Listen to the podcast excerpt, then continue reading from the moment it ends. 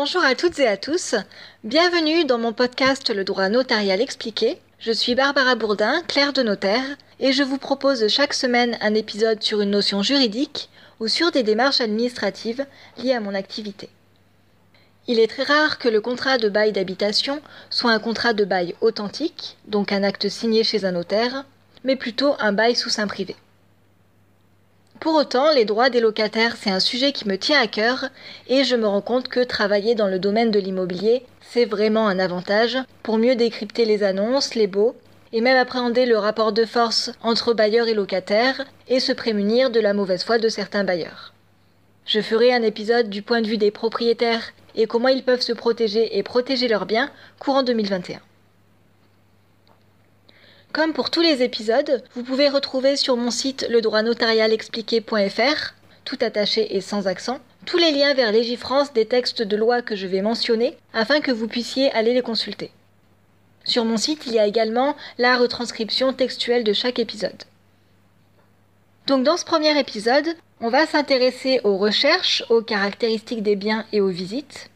La semaine prochaine, on s'intéressera à la signature du contrat de bail et de ses annexes à la vie et à la fin du bail.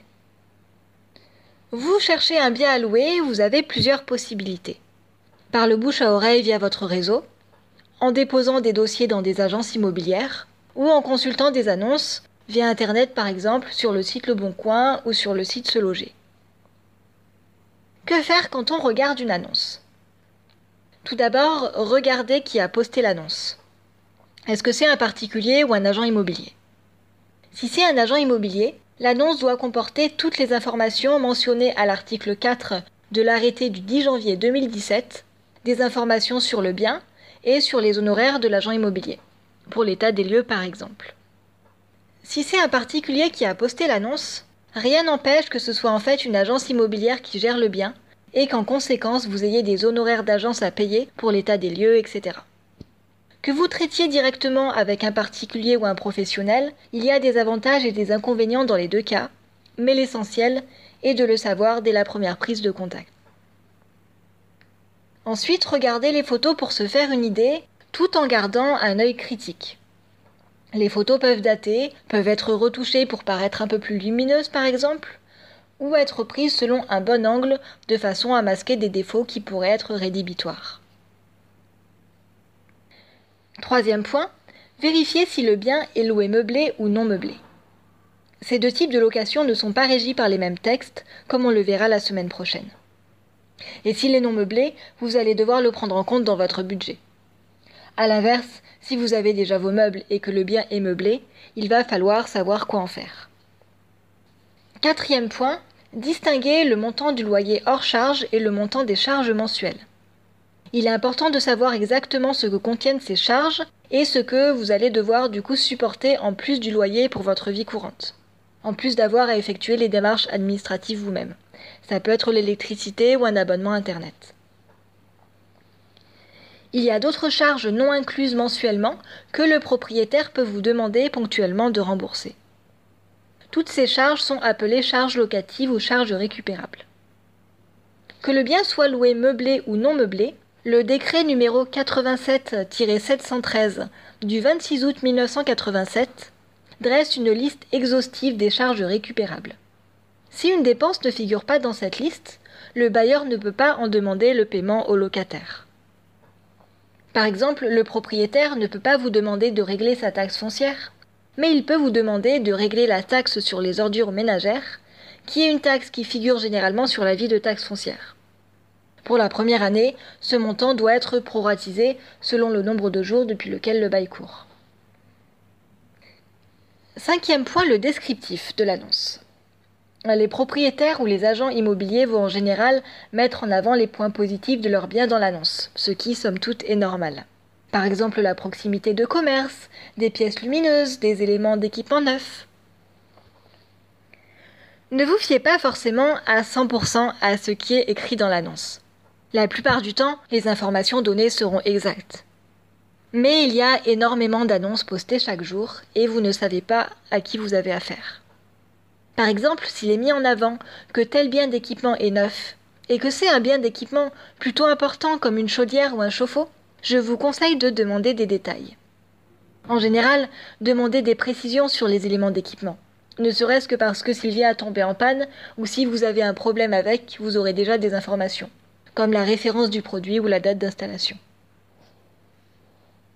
Sur les annonces du site Le Bon Coin, quand elles sont euh, renseignées, vous allez également pouvoir récolter des informations sur la superficie, la classe énergétique et les émissions de gaz à effet de serre. Concernant la superficie, l'article 4 du décret numéro 2002-120 du 30 janvier 2002 précise que pour être loué, je cite, le logement dispose au moins d'une pièce principale ayant soit une surface habitable au moins égale à 9 mètres carrés et une hauteur sous plafond au moins égale à 2,20 mètres, soit un volume habitable au moins égal à 20 mètres cubes. En plus du respect de ce décret, peuvent être pris localement des mesures plus restrictives via le règlement sanitaire départemental, qui est un règlement pris par chaque département. L'article 4 du dit décret prévoit également à l'alinéa 2 la détermination des modalités de métrage. La surface habitable et le volume habitable sont déterminés conformément aux dispositions des deuxième et troisième alinéas de l'article R 111-2 du Code de la construction et de l'habitation. Ces dispositions de l'article R 111-2 du Code de la construction et de l'habitation sont issues de la loi dite Boutin, ou loi de mobilisation pour le logement et la lutte contre l'exclusion du 25 mars 2009. Ces modalités de métrage de la superficie ne sont pas à confondre avec le fameux métrage dit loi Carrez, issu de la loi numéro 96-1107 du 18 décembre 1996, améliorant la protection des acquéreurs de l'eau de copropriété, qui concerne donc les ventes immobilières de l'eau de copropriété. Ce sont deux systèmes de mesures différents, deux diagnostics différents le métrage loi Carrez ne peut pas être utilisé pour les locations, même s'il est plus avantageux que le métrage prévu par la loi Boutin. Le diagnostic de performance énergétique est un diagnostic qui permet de renseigner sur la consommation énergétique, de peu énergivore à très énergivore, et les émissions de gaz à effet de serre, de faible à forte émission.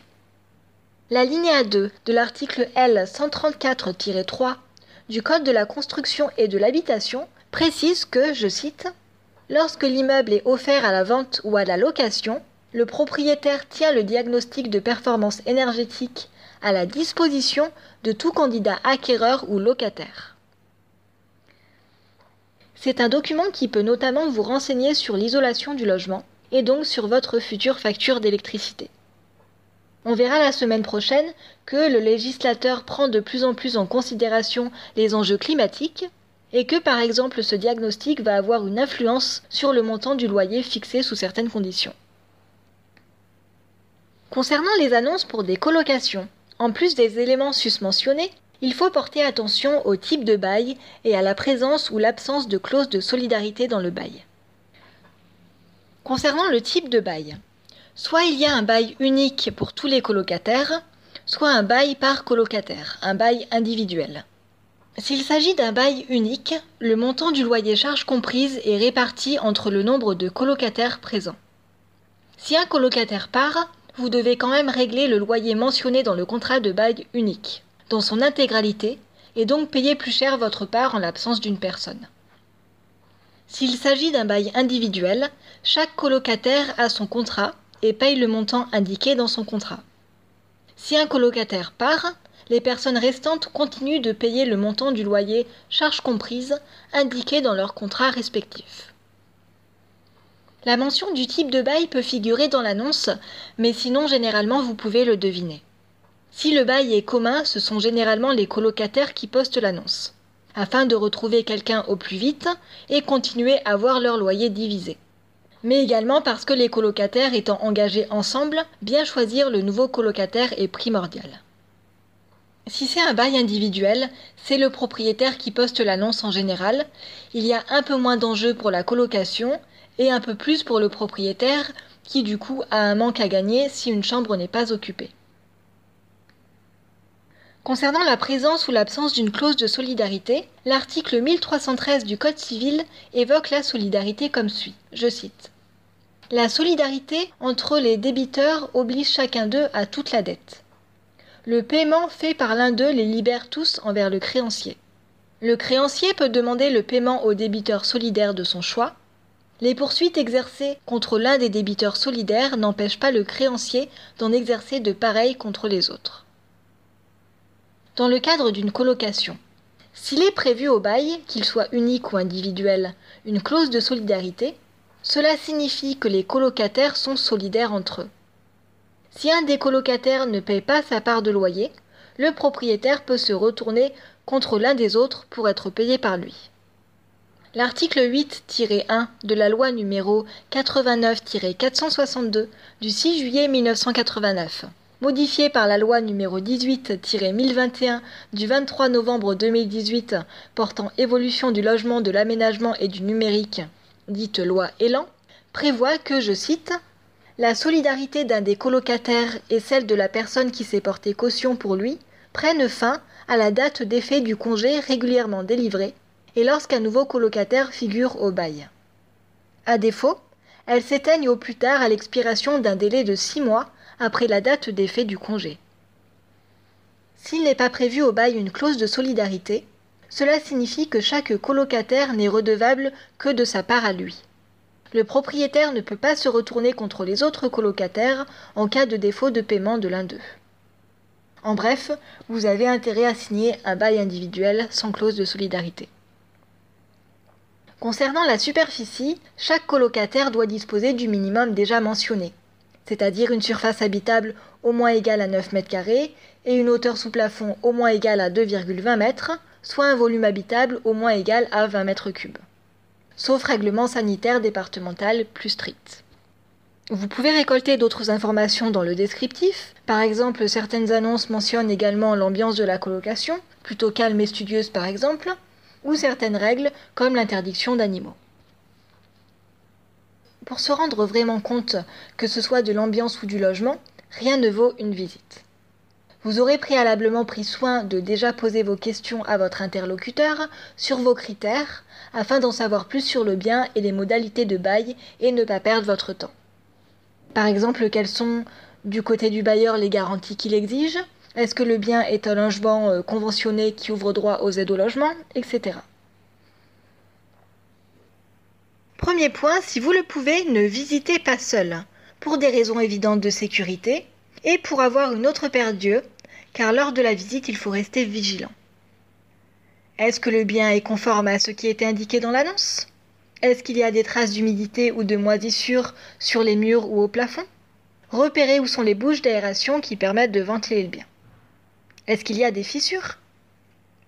Dans quel état sont les sols et les portes? Est-ce que les portes ferment correctement? Est-ce que les fenêtres, en étant fermées, laissent passer beaucoup d'air? Est-ce que le logement semble bien isolé? Quel est l'état d'installation du chauffage? N'hésitez pas à ouvrir, ou plutôt en temps de pandémie à faire ouvrir, les placards. Regardez l'état des siphons sous les lavabos. Est-ce qu'il y a des fuites? Est-ce qu'il y a des fuites au niveau de la chaudière ou du chauffe-eau? En parlant des siphons et des bouches d'aération, ce sont souvent les endroits où il peut y avoir, notamment, une trace d'un produit qui a l'aspect d'une glu marron ou beige. C'est un produit souvent utilisé contre l'invasion de cafards. Si vous voyez de la colle marron, demandez plus de renseignements et surtout si jamais vous emménagez, ne l'enlevez pas, elle est là pour une raison. À ce propos, que ce soit des cafards, des punaises de lit et autres parasites, la loi Elan de 2018 que j'ai déjà mentionnée est venue modifier l'article 6 de la loi numéro 89-462 du 6 juillet 1989, début de l'alinéa premier, je cite le bailleur est tenu de remettre au locataire un logement décent, ne laissant pas apparaître de risques manifestes pouvant porter atteinte à la sécurité physique ou à la santé, exempte de toute infestation d'espèces nuisibles et parasites. Concernant les éléments d'équipement, j'en parlais tout à l'heure, donc chaudière, chauffe-eau, radiateur, vous avez tout intérêt à vous renseigner, savoir depuis quand ils sont là, savoir s'il y a eu des interventions, des travaux. Si vous constatez qu'il y a un problème dans le logement, que l'on vous en parle ou que vous le remarquiez vous-même, et que le bailleur vous promet à ce moment-là qu'il fera des travaux ou prendra toutes sortes de mesures pour régler ce problème, C'est une situation très inconfortable, car en signant le bail, rien ne vous assure qu'il le fera effectivement ni quand. D'ailleurs, pourquoi n'a-t-il pas entrepris de solutionner ce problème avant? Il est préférable de ne pas compter sur ces promesses qui n'engagent pas le bailleur, et si c'est un défaut rédhibitoire pour vous, cherchez ailleurs. Si c'est un logement loué meublé, pour tous les baux signés après août 2015, l'article 2 du décret numéro 2015-981 du 31 juillet 2015, fixant la liste des éléments de mobilier d'un logement meublé, indique tous les éléments que le logement doit comporter. S'il en manque un, le bail peut être requalifié en logement non meublé. Pour les baux signés avant 2015, il y avait bien une liste, mais elle était un peu moins étoffée. Autre point à vérifier, vérifier où sont les prises, sont-elles bien placées et y en a-t-il suffisamment? Quels sont les éléments présents dans la cuisine? Est-ce qu'il y a suffisamment de rangement? Est-ce qu'il y a un détecteur de fumée? Enfin, portez attention à l'environnement du bien. Si l'ancien locataire est présent lors de la visite, posez-lui toutes vos questions. Demandez-lui pourquoi il part, combien il paye en loyer, en électricité, s'il a rencontré des problèmes en particulier dans ce logement, s'il a des choses à vous communiquer qu'il pense que vous devriez savoir, interrogez-le sur l'environnement et l'immeuble. Troisième partie, l'avant-signature du bail. Admettons que le bien visité vous ait plu. Faut-il encore réunir tous les documents nécessaires et que le propriétaire vous choisisse? À ce propos, je vais juste préciser qu'il y a des documents que le bailleur n'a pas le droit de vous demander. Le décret numéro 2015-1437 du 5 novembre 2015 liste de façon exhaustive les justificatifs pouvant être demandés au futur locataire et à sa caution. Et l'article 22-2 de la loi numéro 89-462 du 6 juillet 1989 prévoit des sanctions à l'encontre du bailleur qui demanderait des documents qu'il n'a pas le droit de demander. Également, le bailleur n'a pas le droit de vous demander de verser une quelconque somme d'argent avant la signature du bail, conformément à la loi numéro 70-9 du 2 janvier 1970. Attention notamment aux annonces un peu trop alléchantes et dont les auteurs vous demandent de verser de l'argent à des fins de réserver le logement ou autre ineptie, alors que rien n'a encore été signé et que vous n'avez peut-être même pas encore visité le logement. Enfin, certains bailleurs peuvent vous presser de signer le bail en vous disant que si ce n'est pas vous, ils ont d'autres personnes sur le coup. Parfois, c'est tout simplement du bluff. Faites attention à ce que vous signez, c'est un contrat qui va vous engager. Donc il faut vraiment prendre le temps de savoir ce que vous signez, et ça vaut pour tout en fait, pas que pour un contrat de location. Signer un bail, c'est aussi avoir une relation sur une plus ou moins longue durée avec un propriétaire et vice-versa. Le propriétaire doit avoir confiance en son locataire, de prendre soin du logement, de payer son loyer intégralement en temps et en heure. Donc il faut aussi, à mon avis, euh, sentir un minimum le propriétaire. Parce que quand tout va bien dans le logement, tant mieux, mais c'est à lui que vous aurez affaire en cas de problème et lors de la vie courante du bail. Je vous quitte sur ce préambule relatif à la signature du contrat de bail et je vous retrouve la semaine prochaine pour la deuxième partie de cet épisode.